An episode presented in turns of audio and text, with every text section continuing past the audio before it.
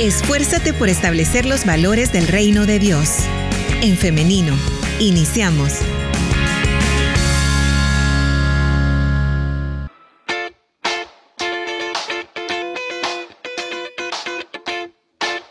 De la mañana con 55 minutos. Bienvenidas, bienvenidos si usted recién se está conectando a través de En Femenino SV. Recuerde que puede estar participando por medio de los comentarios y yo voy a estar trasladando su opinión o su pregunta para nuestro invitado de esta mañana. Ya vamos a darle la bienvenida, pero antes también saludo a las personas que están participando a través de nuestro WhatsApp 7856-9496. También por acá vamos a estar recibiendo sus opiniones. 9 de la mañana con 56 minutos. Ahora damos la bienvenida a nuestro invitado, el pastor Jonathan Medrano. Adelante, pastor, ¿cómo está? Un saludo, eh, Liz, y a todos los oyentes de En Femenino que a esta hora ya están pendientes de la programación de Radio Restauración. Pastor, ¿cómo, cómo está eh, todo en Santa Ana? ¿Cómo van las cosas? Bueno, recientemente, eh, la semana pasada finalizó una semana de formación a través de la conferencia celular que se impartió por nuestro pastor general y ha sido una semana enriquecedora para todo el liderazgo de la iglesia y desafiados en realidad para hacer la tarea que Jesús nos entregó de hacer discípulos llevando el Evangelio a todos los rincones de Santa Ana. Así que estamos muy bendecidos porque eh, tuvimos esta jornada de formación bíblica, teológica eh, relacionada al sistema celular. Qué bien, hermano, nos alegra mucho escuchar esto y también saber que han recibido esta instrucción y lo que usted comentaba, ¿no? Retados para poner en práctica todo lo recordado, todo lo que se eh, se aprendió también en esta semana de conferencia, llevarlo a la práctica y pues que se tengan resultados, primero Dios, ¿no? Bien, ahora vamos a hablar acerca de eh, nuestra entrevista. Hoy vamos a hablar acerca del Día Mundial de la Religión. Se celebra el tercer domingo de cada enero el Día Mundial de la Religión o Día Internacional de las Religiones. Esta es una fecha variable en el calendario pero que es creada con el objetivo de que exista tolerancia entre las personas y los países sobre el tipo de religión que se profesa y de esta manera evitar cualquier tipo de conflicto donde se respete eh, la libertad de culto como un derecho universal. Por eso es que hoy también nosotros estaremos comentando este tema. En general, Pastor, ¿qué le parece la temática? Bueno, es bastante interesante porque eh, en realidad al hablar acerca de esto y que exista un día específico para esto, eh, parte precisamente de la atención que la humanidad ha tenido por milenios, ¿verdad? En cuanto al tema religioso. Eh, alguien ha dicho, mira, de política, deportes y religión no se debe de hablar en una mesa cuando existen personas con opiniones distintas. Y ese dicho tiene una razón de ser y es que cuando nosotros nos encontramos con personas que piensan de manera distinta eh, acerca de lo que nosotros creemos, eh, muchas veces es ahí donde surge la intolerancia. Intolerancia que puede suscitar no solamente el desprecio hacia las personas, sino que eh, la, la intolerancia puede subir o escalar al punto de la hostilidad, la agresividad y, por qué no decirlo, también la persecución. Y a lo largo de la historia nosotros podemos constatar que en diferentes momentos, en diferentes partes del mundo, eh, la intolerancia religiosa ha conducido a los hombres a puntos incluso de una violencia marcada que ha conducido a la muerte de etnias completamente, ¿verdad? Solamente por, por el tema eh, religioso, ¿verdad? Como tal. Entonces, que se dedique una fecha como un, un, tiempo para reflexionar en los avances que los diferentes países han tenido con respecto a la concesión de la libertad de culto o, o el derecho más bien que los seres humanos tienen a expresar libremente sus creencias es, es, es como un tema importante porque el cristianismo tiene mucho que decir acerca de esto. Ahora, pastor, cualquiera diría que en pleno siglo XXI, cuando tenemos acceso a diferente información, tenemos, estamos en la era de la tecnología, ¿no? Cualquiera podría decir hoy conocemos más y hoy sabemos cuántas barbaridades se han cometido defendiendo una religión o en nombre de algún dios. Entonces, esto nos llevaría, por ejemplo, a pensar, ¿es en realidad la religión importante para la vida en la sociedad? Porque al parecer es más contraproducente que beneficioso, ¿no? Pero ¿qué podemos decir al respecto?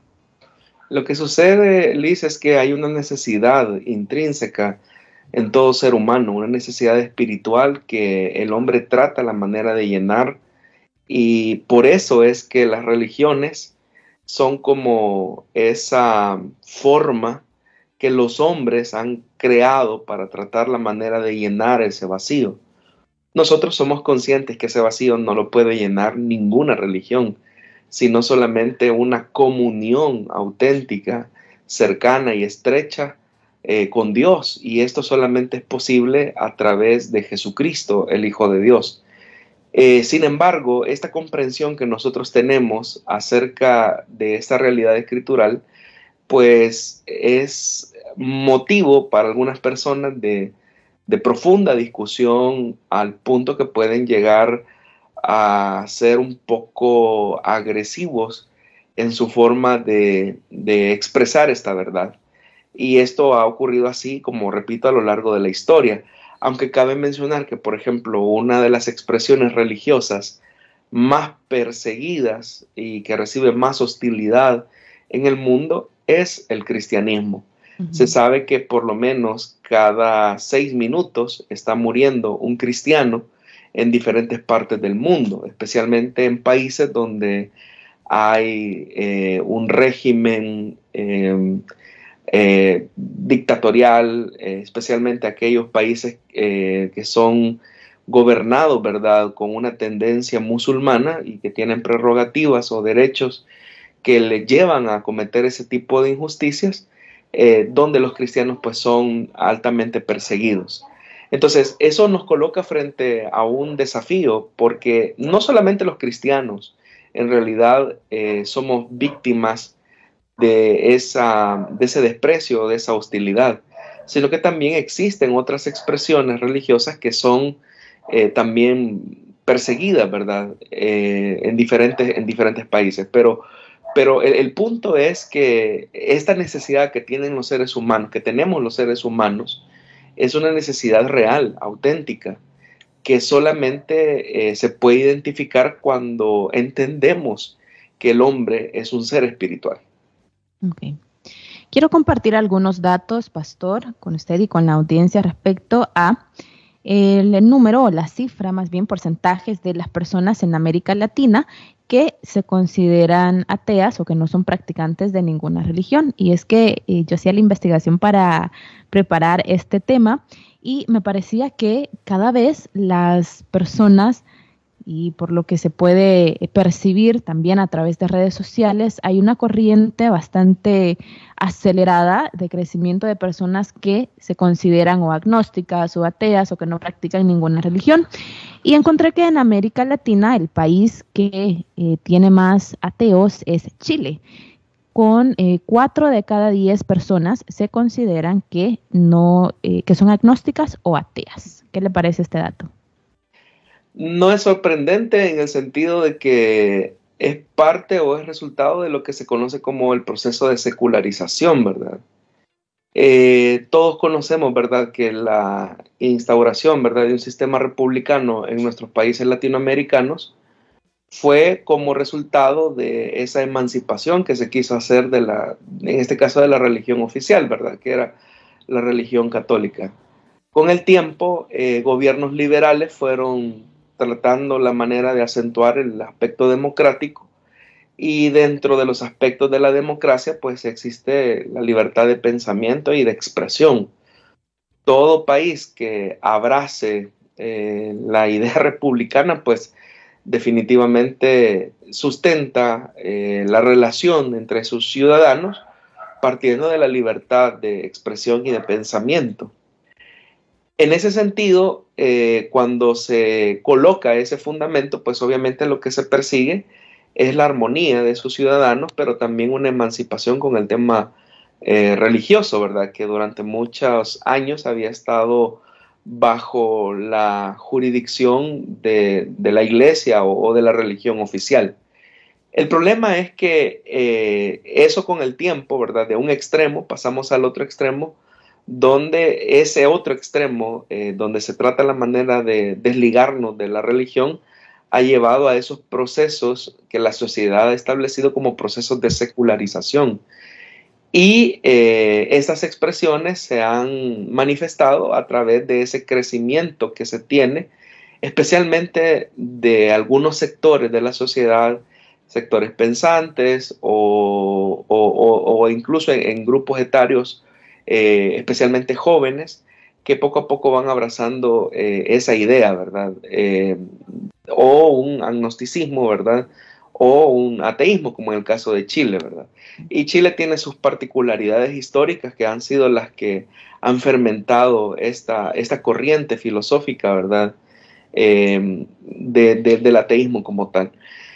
Pero es solamente eso, ¿verdad? Una expresión o un resultado de, de, ese proceso de emancipación o de secularización que han tenido las sociedades lo que obviamente representa un desafío para la fe, es decir, para, los, para el cristianismo en este caso, eh, de tratar la manera de armonizar eh, la fe con los aspectos científicos, con los aspectos de sociedad, de realidad humana, que están mezclados obviamente en, en el quehacer de la vida.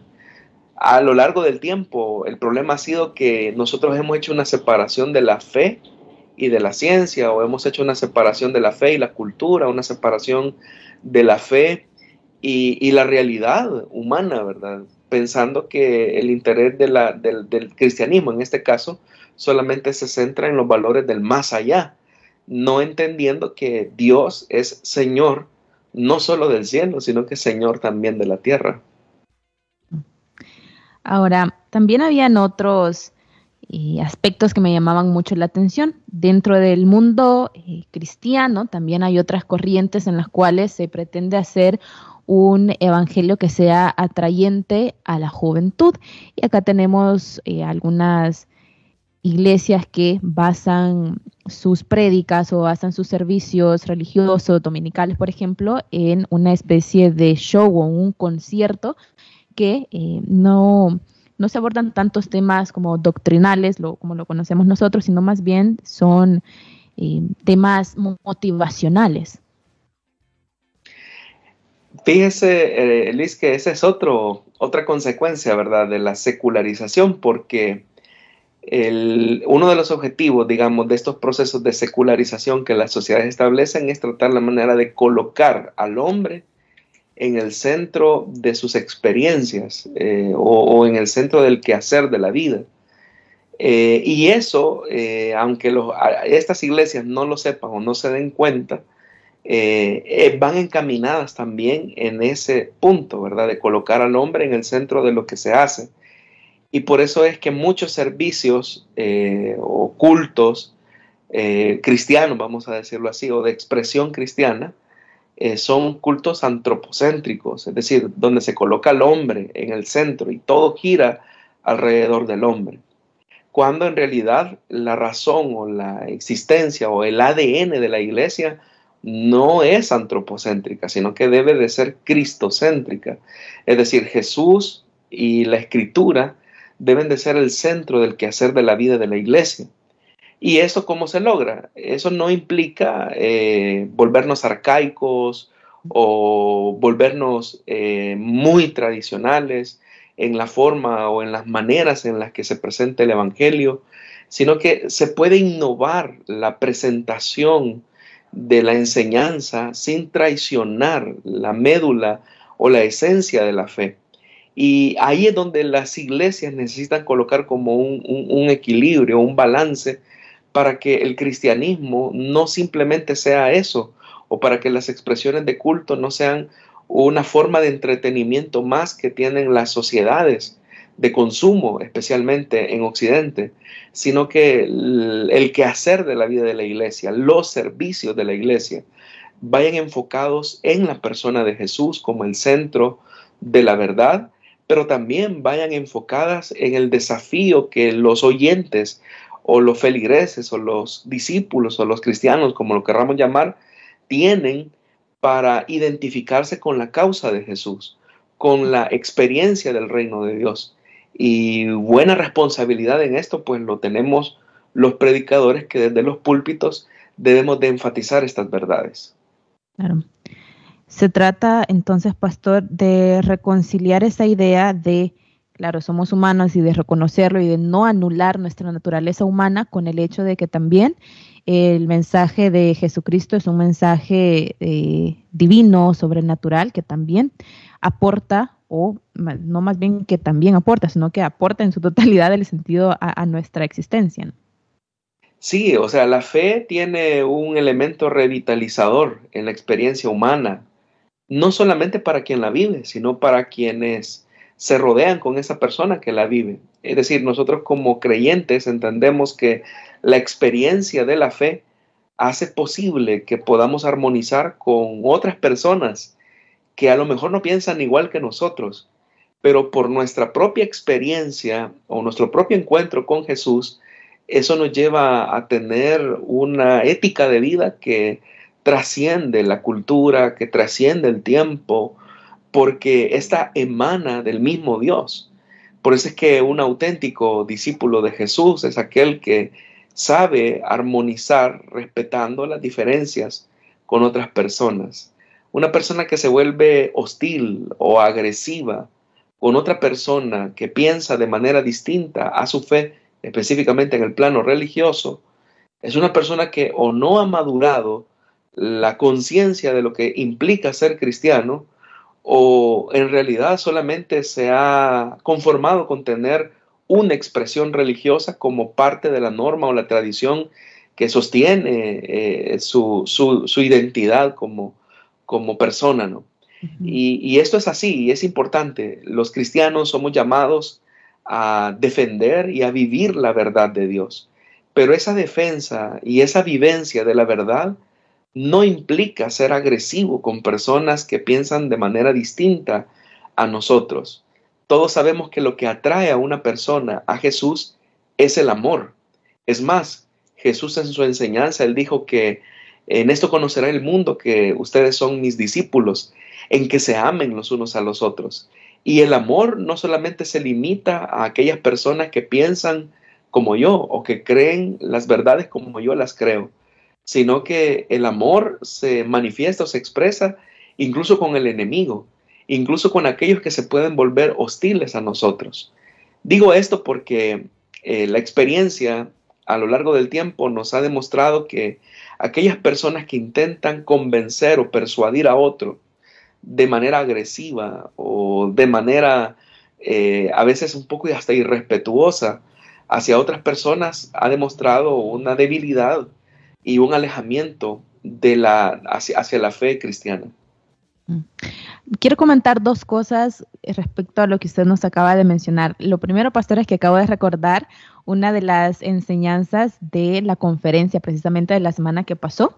Por ahí me estuvieron comentando, yo pedí que la audiencia me dijera que habían aprendido y por ahí algo que mencionaban era lo que mencionó el pastor respecto a la amistad con personas que no profesan pues nuestra fe ¿no? o que se consideran ateas o agnósticas, ¿no?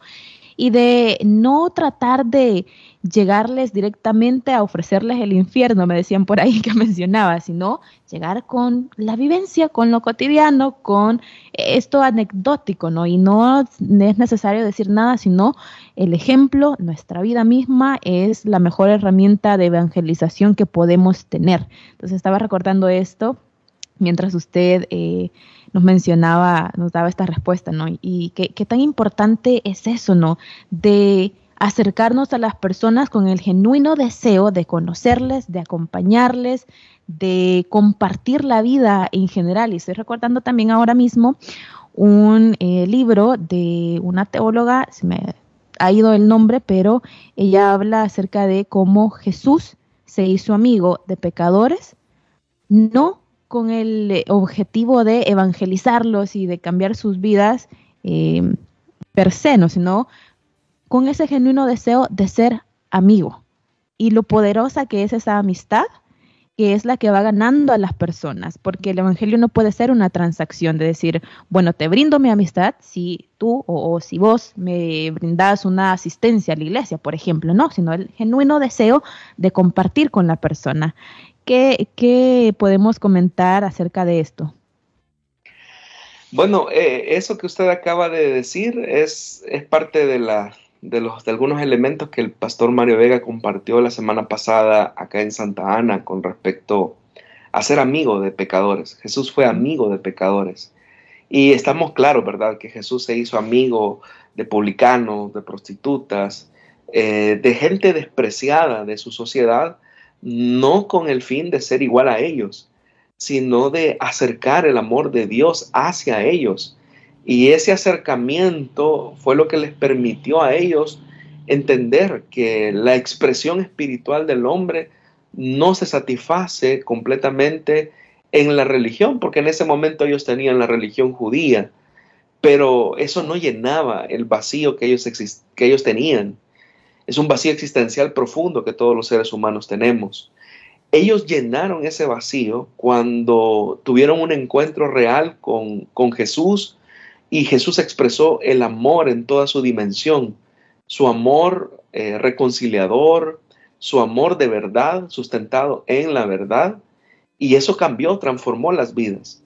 Entonces, los cristianos tenemos esta enorme responsabilidad porque muchas veces cuando tenemos una relación con personas que profesan una fe distinta a la nuestra, eh, tratamos la manera de convencer o de persuadir y muchas veces eh, nos vamos por el camino incorrecto, tratando la manera de tocar el intelecto, cuando el llamado del Evangelio, más que tocar el intelecto, eh, lo cual es fundamental, pero no es lo primario, es tocar el corazón.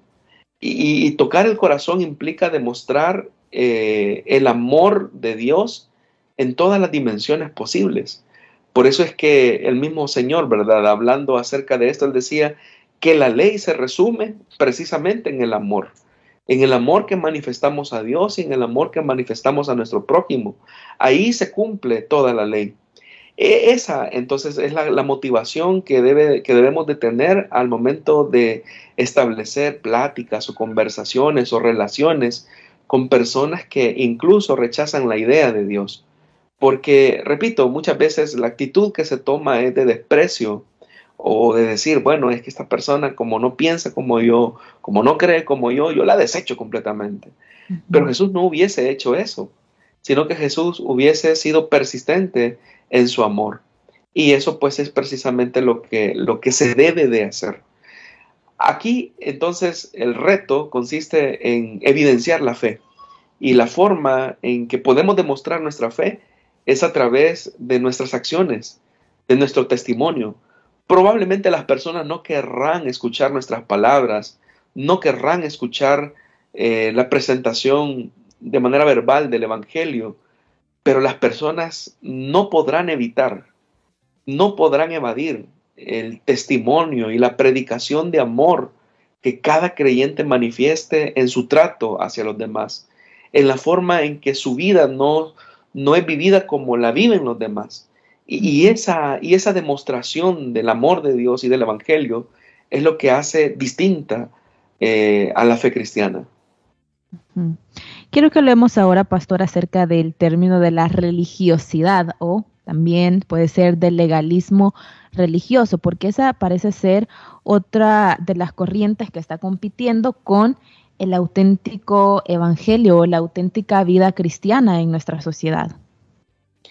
Bueno, de hecho que la palabra religión, ¿verdad? Viene de religare eh, y la palabra religar habla acerca de unir eh, o, hacer un nudo fuerte para que una persona no se mueva de una posición. Eh, de ahí viene la expresión religare. Pero aunque la palabra, digamos, lo que trata la manera de enfatizar es que quien tiene una religión es alguien que tiene amarrada una verdad consigo misma, eso puede llevarnos a un extremo que usted ha señalado, que es el liberalismo, es decir, perdón, el, legalismo. Hay, dos corrientes en realidad con las que el cristianismo pelea, ¿verdad? y que son extremos. Por un lado, el legalismo, donde la fe se vuelve en un cúmulo de tradiciones, de normas y, de costumbres, ¿verdad? Muchas veces inventadas por los hombres. Y por el otro extremo tenemos un liberalismo, ¿verdad? Donde no importa lo que se haga o lo que se deje de hacer. Y ambos polos son completamente dañinos. Un teólogo hablando acerca de estas dos expresiones, él decía que en la parábola del hijo pródigo o de los hijos pródigos encontramos en realidad también la expresión o la lucha que tiene el cristianismo en su relación con el Padre o en su relación con Dios. Y decía que, por ejemplo, el hijo pródigo, eh, el, que, el hijo menor que salió de la casa para despilfarrar todo, es la expresión del liberalismo que muchas veces se vive en la iglesia, donde hay una, un libertinaje de todo lo que se hace, pero por el otro lado también está eh, el legalismo, ¿verdad? Representado en el hijo mayor que se abstiene de todo, que, que no, no, no disfruta de las bendiciones de su padre, que se restringe totalmente de todo porque esa es su forma de relacionarse con, con él. Pero ambos polos, ambos hijos pródigos, en realidad no tienen una relación eh, real con Dios. Entonces, si bien es cierto, sociológicamente el cristianismo se puede eh, identificar como una expresión religiosa, pero no debemos de perder de vista que la fe del Evangelio es una invitación no a religar normas, sino que es una invitación de Dios a experimentar la transformación que el Espíritu Santo puede hacer en la vida de una persona. Yo no puedo hacer mejor obra que la que el Espíritu de Dios puede hacer en la vida de una persona. Por eso es que los hijos de Dios no son nacidos por voluntad humana, como señala el Evangelio de Juan, sino que quienes llegamos a ser hijos de Dios somos, llegamos a ser hechos hijos de Dios por la acción sobrenatural de dos cosas, la aplicación de la palabra de Dios y la obra y el poder del Espíritu Santo actuando en una persona y regenerándolo hacia el nuevo nacimiento. Y esto pues es una acción que solamente Dios puede hacer. Entonces nuestra responsabilidad como cristianos es cultivar una relación real con Dios en todas sus dimensiones y no necesariamente eh, es tener una relación eh, institucional o religiosa que al fin de, tanto pues nos va a terminar eh, drenando esa pasión y ese deseo de acercarnos a, a, Dios como Él espera que lo hagamos. Pastor y audiencia, quiero dar espacio para algunas de sus intervenciones, pero quiero finalizar con esta pregunta, Pastor. ¿Es posible vivir una espiritualidad sin religión o sin iglesia? Bueno, vamos, son dos preguntas en una. La primera, eh, si es posible vivir una espiritualidad sin religión, es que ese es el llamado de Jesús somos llamados a, tener una relación real con Dios. El cristianismo, el Evangelio, es una invitación a tener una experiencia de transformación. Pero esa misma experiencia nos hace entender que no somos seres aislados, que somos seres sociales. y, en esa dimensión es que la iglesia proporciona también el espacio necesario, los nutrientes necesarios para que la experiencia espiritual lleve un fruto, porque ese es el objetivo de que Dios se haya revelado a nosotros, que pueda llevar un fruto. Y en ese sentido, pues nadie puede vivir la dimensión de la fe al margen del cuerpo de Cristo, que es la iglesia. Nadie puede decir, bueno, yo vivo la fe, pero lejos de la iglesia, lejos del cuerpo de Cristo. No se puede. Por eso es que somos una comunidad, somos un cuerpo, somos un organismo vivo y dinámico. Entonces, las dos cosas son complementarias. Dios no desea que hagamos de nuestra experiencia con Él un cúmulo de normas y de tradiciones humanas. Jesús se opuso mucho a eso. Jesús quería una relación cercana con las personas, pero esa relación cercana también nos acerca a otras personas que están en un proceso de transformación como nosotros y esa comunidad de seres humanos imperfectos, de seres humanos que no somos un modelo terminado, es lo que se llama iglesia. Por eso es que cuando alguien dice, es que yo veo que en la iglesia hay muchas personas con tantos defectos, imperfecciones, incluso cosas que no deberían de darse, es que precisamente por eso la iglesia está compuesta por estos seres humanos imperfectos como usted, como yo, como todos los oyentes, porque Dios está en ese proceso de transformación continua con nosotros. Así que eh, si usted piensa que hay alguna iglesia perfecta, en realidad no existe. Y el día que la encuentre, si usted o yo llegamos a ese lugar, la vamos a echar a perder. Bien. Pastor, quiero compartir algunas intervenciones de nuestra audiencia. Nos dicen, exacto, la mejor carta de presentación es nuestro testimonio. También nos dicen, muy buen tema, hermanos, porque a veces como hijos de Dios y miembros de X congregación hacemos mucho alarde de nuestros ministros, olvidando que Él solo es un instrumento de Dios para edificar a su iglesia. Quiero saludar ahora a Claudia Rivas, Daisy García Funes, Irma Mengíbar y Lidia López que están pendientes a través de nuestro Facebook Live. También tenemos opiniones en nuestro WhatsApp. Permítame, por acá se la comparto. Em, bueno, nos dejaban un mensaje, pero lo han borrado. Bien, pero igual nos estaban mencionando acerca de el tema con el que estamos cerrando prácticamente, que es el tema de la religiosidad o ese, eh, ese legalismo, sobreponer creencias o dogmas o paradigmas a veces culturales que se tienen por sobre la dignidad de las personas. Nos mencionaban también un caso de eh, padres que tienen a sus hijos dentro del cristianismo pero que cuando los hijos ya son adolescentes, pues deciden ellos abandonar la iglesia y un factor común es que ellos no quieren saber absolutamente nada que tenga que ver sobre eh, iglesia o sobre religión. Por acá nos comparten un mensaje precisamente de lo que estoy mencionando. Nos dicen, eh, Dios les bendiga, mi opinión sobre el tema es que la religión le ha hecho daño a muchas personas. Conozco el caso de una compañera que los papás desde muy pequeña la obligaban a ir a la iglesia y servir y nunca le dieron espacio para que viviera su niñez y adolescencia de una forma sana en sí. Y hoy, que ya es adulta, ella dice que eh, no quiere saber nada de la iglesia.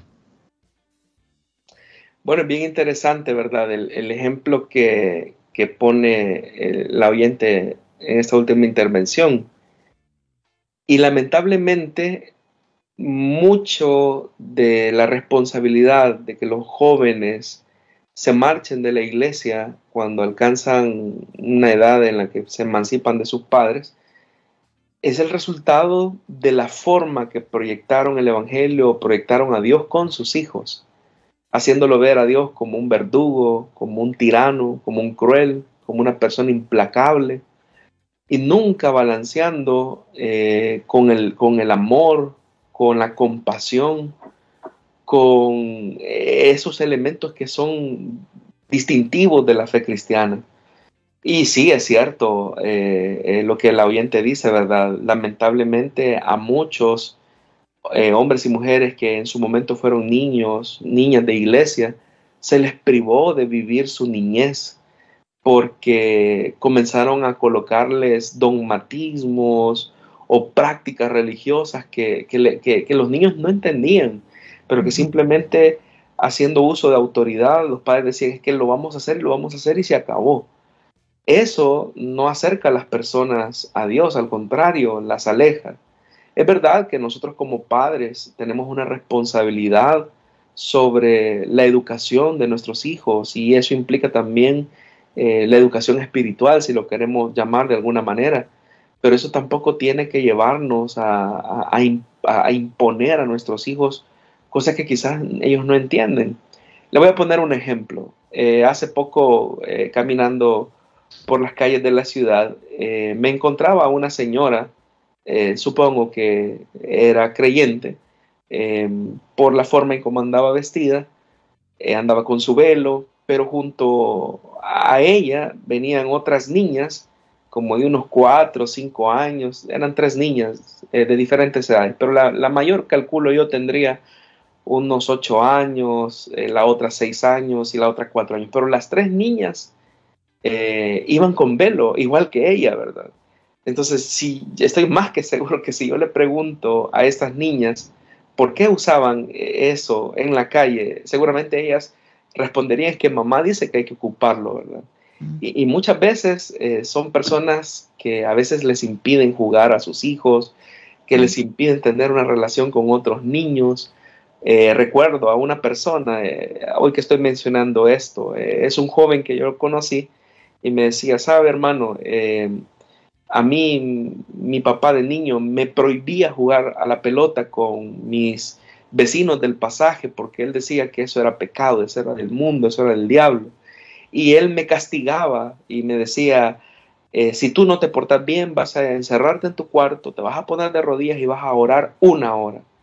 Esa imposición religiosa ha hecho que una generación completa de diferente, en diferentes hogares no quieran saber nada de la iglesia, nada del Evangelio, porque es lo que se les proyectó a estos niños es una religión, pero no el Evangelio, y mucho menos al Dios de las Escrituras. Entonces nosotros como padres tenemos que también eh, entender la dinámica, la naturaleza de nuestros hijos, de nuestros jóvenes para no perderlos. Y eso también parte por nosotros como, como pastores, ¿verdad? Eh, uno tiene que tratar la manera, como ya lo dije, sin traicionar el ADN del Evangelio, presentar eh, el Evangelio de manera creativa a los jóvenes, eso no significa que vamos a traicionar las verdades de la fe, pero implica eh, ser misioneros, no ser colonizadores. Porque una característica del colonizador, y nosotros en América Latina que vivimos eso eh, hace muchos siglos, eh, el colonizador venía e imponía sus ideas y las imponía sobre la base de la fuerza, las imponía sobre la base de la violencia. Pero la evangelización no es colonización, la evangelización es la muestra y la evidencia de un Dios que ama al hombre al punto de enviar a su Hijo Jesucristo a morir por nuestros pecados, a mostrarnos un camino de reconciliación con Dios. Y cuando presentamos ese mensaje de amor eh, ofrecido en la persona de Jesús, es donde Dios finalmente toca las vidas de las personas para iniciar un proceso de transformación que humanamente nosotros no podemos lograr y que solamente Dios puede eh, conseguir en la vida de un individuo. Excelente, amén a ello. Pastor, este tema nos da para hablar muchísimo más. Tenía por ahí otra pregunta, pero creo que vamos a tener que hacer otro programa. Pastor, ¿qué le parece? Excelente, estoy a su disposición. Estamos comprometiendo desde ya, pero vamos a buscar una, una fecha para desarrollar esta otra temática. Nada más le adelanto un poquito a usted y a la audiencia también, que es acerca del término de la reevangelización. Así que lo podemos dejar por ahí y buscamos una fecha. Pero bien, eh, vamos llegando entonces al final de esta entrevista y Pastor, antes de despedirnos, siempre nos solicitan si hay algún contacto para tener consejería. Bueno, eh, agradezco mucho este espacio, hermana, porque han habido algunas personas que, con las que hemos tenido el privilegio de conversar y ha sido precisamente por estas entrevistas que hemos tenido en, femenino. Eh, algunos me han escrito al correo electrónico y otros eh, han llamado al número de la iglesia. El número de la iglesia es 2440 8080 o el correo electrónico es jonathanmedrano.elim.org.sv. Jonathan Medrano. arroba elim.org.sv. Bien. Eh, Jonathan con TH. TH, TH. Bien. Por acá lo, lo he anotado, audiencia, por si usted desea el contacto, me escribe a través del WhatsApp y yo con gusto le comparto eh, el correo y también le puedo compartir el número de teléfono. Bien, Pastor, muchas gracias nuevamente por hacernos este espacio, por acompañarnos y por estar hablando de estas temáticas que pueden parecer temas tabú, lo decía al principio, ¿no? De religión, deporte y política no se habla, bueno, pues en femenino sí lo hacemos, pero claramente siempre desde el respeto, siempre desde la tolerancia y claramente el amor, que es uno de los valores de los cuales más hablamos en este programa. Gracias, hermana, y saludos a todos los oyentes de En Femenino. Eh, para mí es un privilegio siempre poder estar con ustedes. Amén. Le deseamos que tenga un feliz día, pastor. Muchas gracias. Bendiciones. Y ahora también quiero saludar a nuestra audiencia, a ustedes que prácticamente hacen este programa. Muchísimas gracias por sus opiniones, por sus preguntas, sus comentarios, por las sugerencias también. Acá son muy bien recibidas las críticas constructivas, así que les agradecemos por ello también. Y ahora quiero hacerle una invitación y esta es para el día de mañana, si así Dios lo permite, para que nos encontremos a partir de las 9.30 am. ¿Por dónde? A través del 100.5 FM y si nos desea escuchar en internet, elin.org.sv y también a través de Facebook en femenino SV. Así es como nos encuentra en nuestra fanpage. Recordando una vez más que esta entrevista quedará guardada en en femenino SV y en unos minutos también vamos a tenerla disponible en el canal de restauración de SoundCloud. Estamos compartiendo el link de SoundCloud a través de en femenino SV. Así que ahí tiene nuestras eh, vías o nuestras maneras para comunicarnos nos quedamos hasta acá, pero nos vemos y nos escuchamos hasta mañana. Que tengan un feliz día.